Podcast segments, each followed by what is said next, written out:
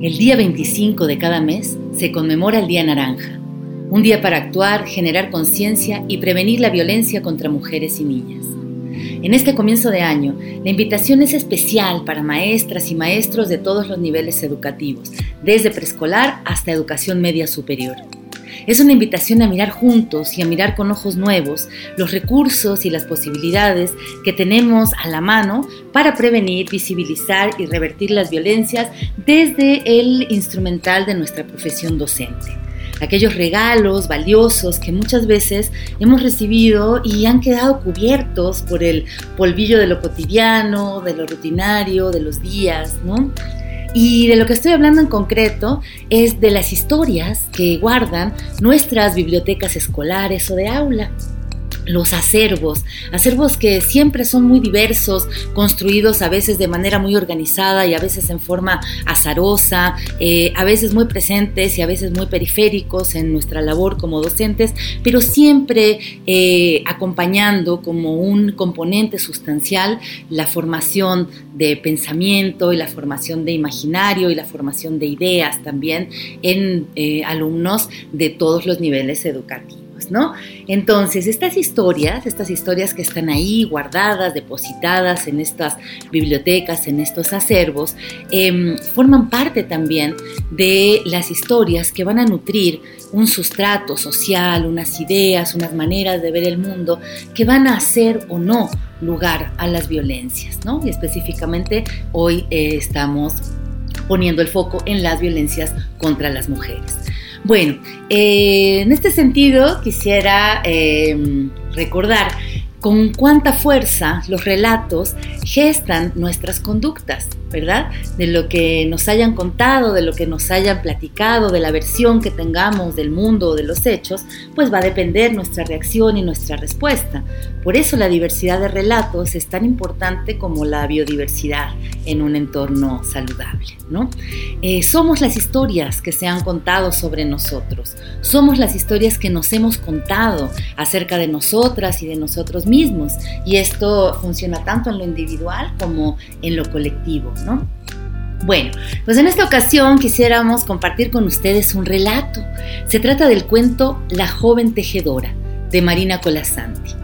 Este relato, publicado por Global Editora, nació en 1998 y nació de la pluma de una de las mejores escritoras para niños y jóvenes de Latinoamérica, con una vida y una trayectoria interesantísima y de la cual por fortuna tenemos varios ejemplos en nuestras bibliotecas escolares y de aula. De Marina Colasanti, entonces, con ustedes, eh, La joven tejedora. Disfruten. La tejedora de Marina Colasanti. Se despertaba cuando todavía estaba oscuro, como si pudiera oír al sol llegando por detrás de los márgenes de la noche. Luego se sentaba al telar. Comenzaba el día con una hebra clara. Era un trazo delicado del color de la luz que iba pasando entre los hilos extendidos, mientras afuera la claridad de la mañana dibujaba el horizonte. Después lanas más vivas, lanas calientes, iban tejiendo hora tras hora un largo tapiz que no acababa nunca. Si el sol era demasiado fuerte y los pétalos se desvanecían en el jardín, la joven mujer ponía en la lanzadera gruesos hilos grisáceos del algodón más peludo.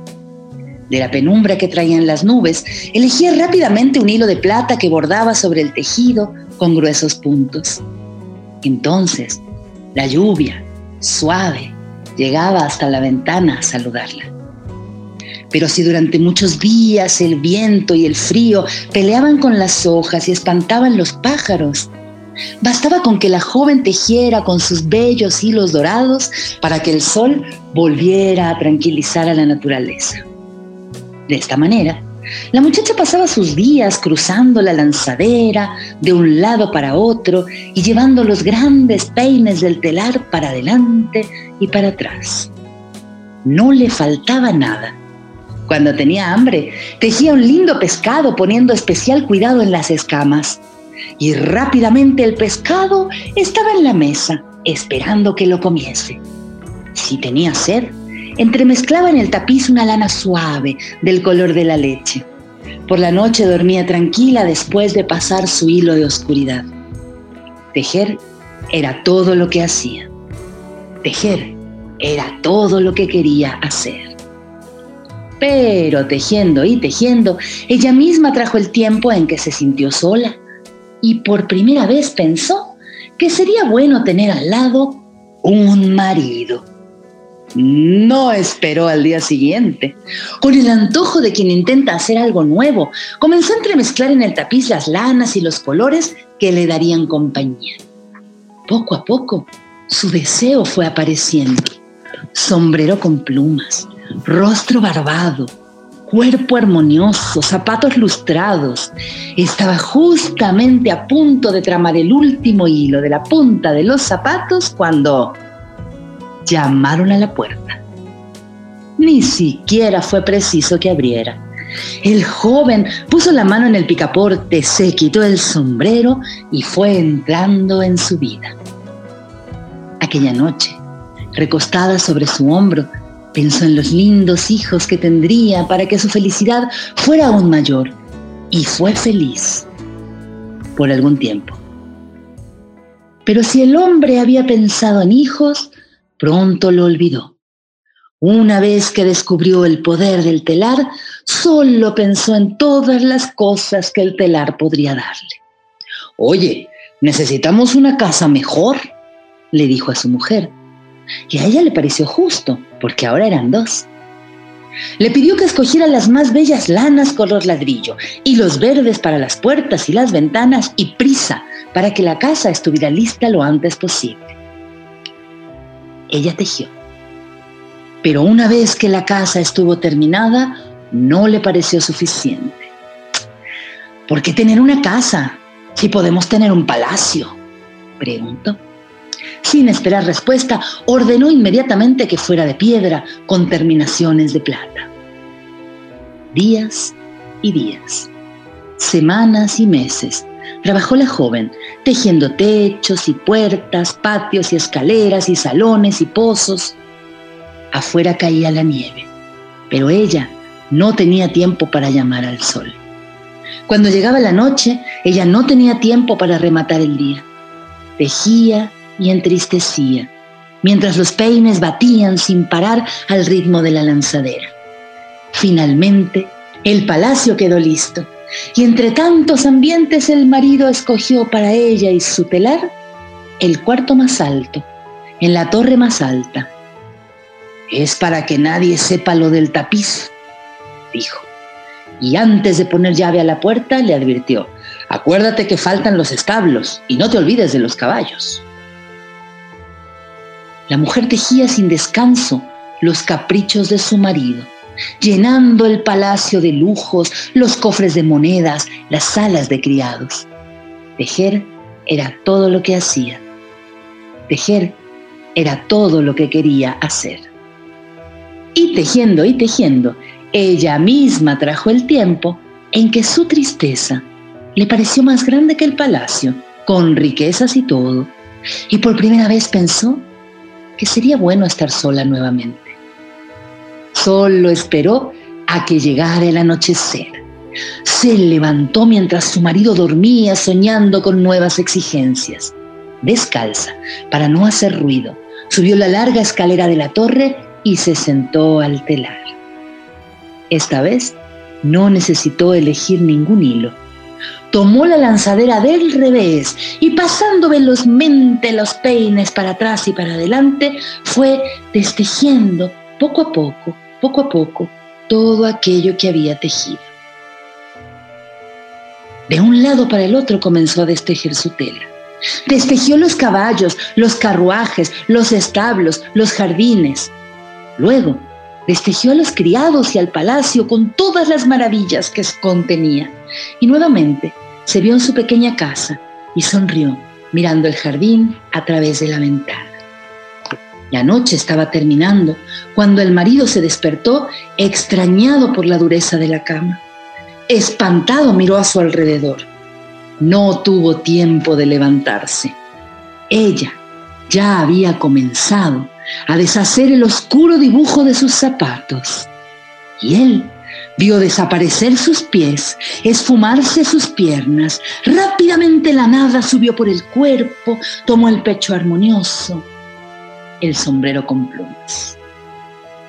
Entonces, como si hubiese percibido la llegada del sol, la muchacha eligió una hebra clara y fue pasándola lentamente entre los hilos, como un delicado trazo de luz que la mañana repitió en la línea del horizonte. Y entre tejido y destejido, aprovechamos en este día naranja, que conmemoramos los 25 de cada mes, para recordar que la palabra texto significa justamente trama, significa justamente tejido. De ahí, por ejemplo, lo textil. Y bueno, las historias que elegimos para contar son los hilos que vamos escogiendo para enhebrar en ese tapiz narrativo eh, que llevamos a cabo cotidianamente, ¿no? En las aulas. Estas historias, estos hilos, lo que nosotros escogemos para relatar, es clave en la labor de prevenir, visibilizar y revertir violencias, ¿no?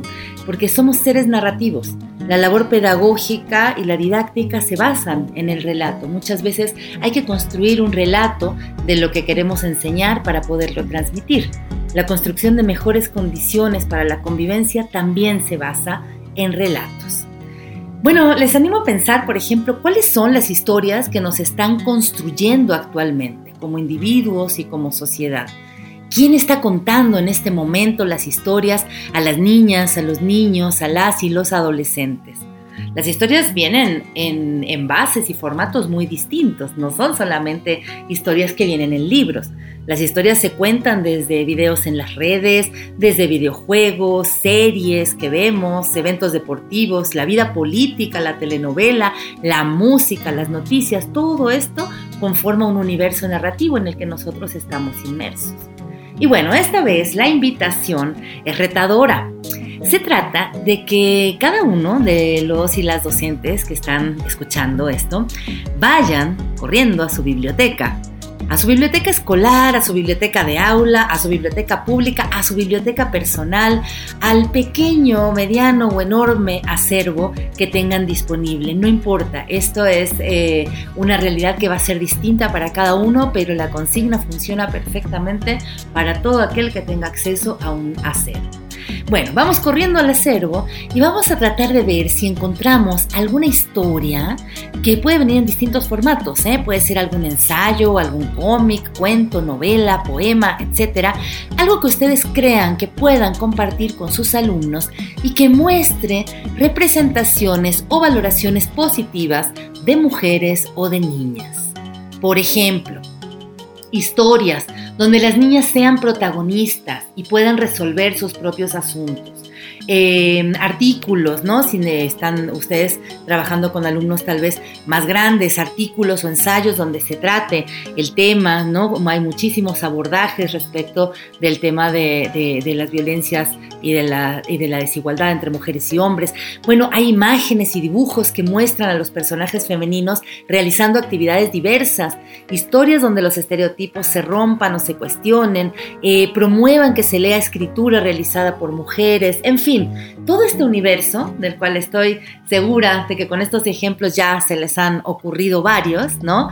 Em, con estas, con estas este, lineamientos en mente, la invitación es Vayan, corran a su biblioteca, seleccionen de uno a tres títulos, tómenles una foto y envíenla a nuestras redes sociales. Con su comentario iremos haciendo una galería de recomendaciones sobre este tema. Anímense a redescubrir y a compartir sus tesoros. Es seguro que vamos a encontrar más de un gran ejemplo de esto. Y no olviden platicarnos cómo les fue al compartir estos textos con los chicos y con las chicas. Muchísimas gracias por su escucha, quedamos a la espera de su selección. Yo soy Carola Díez y estamos conmemorando hoy el Día Naranja, un día para actuar, generar conciencia y prevenir la violencia contra mujeres y niñas.